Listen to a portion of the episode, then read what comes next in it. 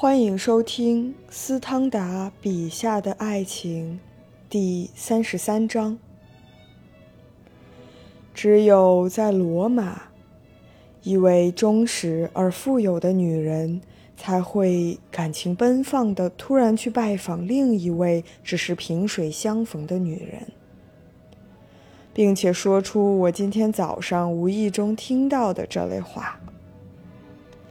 哈，亲爱的。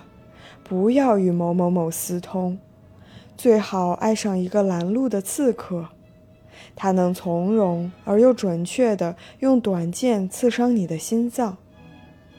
当短剑刺进你的胸膛时，他笑着问道：“可怜的人儿，刺伤了吗？”所有这些是刚刚在那位后妻的女儿，一位十五岁的漂亮而机警的姑娘在场的情况下发生的。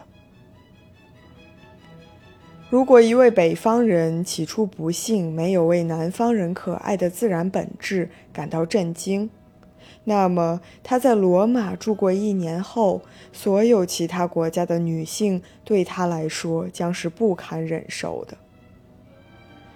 他看到有几分风韵的法国妇女，开头三天相当可爱、妩媚迷人，而到第四天便令人生厌恶。在这个决定命运的日子，他发现所有这些风流韵事事先都经过精心筹划、精心预演，他们在任何场合对任何人来说永远是千篇一律的。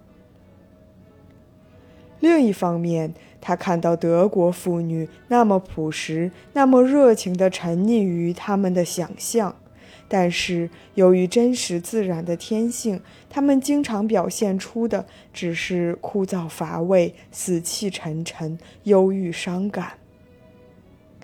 阿尔玛维瓦伯爵的话仿佛是在德国讲出来的。一个美好的夜晚，人们惊奇地发现，他们在自己正在追求幸福的地方得到了极大的满足。在罗马的外国人不应忘记，虽然在一切都淳朴自然的国家里没有什么令人厌烦的事儿，但是那儿的邪恶比别的地方有过之而无不及。仅就男人来说，在罗马的社会里，你会发现一类在别的地方都没有的残忍的人，也是同样的一些热情充沛、洞察入微而又胆小怕事的人。由于一种悲惨的命运，这样一些男人会处于和一个妇女保持关系的状态。也许由于爱得发狂的缘故，他们亲。也许由于爱得发狂的缘故，他们忍受着亲眼看见他更喜欢情敌的全部痛苦。他们在那里阻挠这个幸运的情人，他们什么也逃脱不了。人人都知道这一点。他们通常还折磨女人、他的情人和他们自己，继续藐视各种荣誉感，而没有一个人指责他们。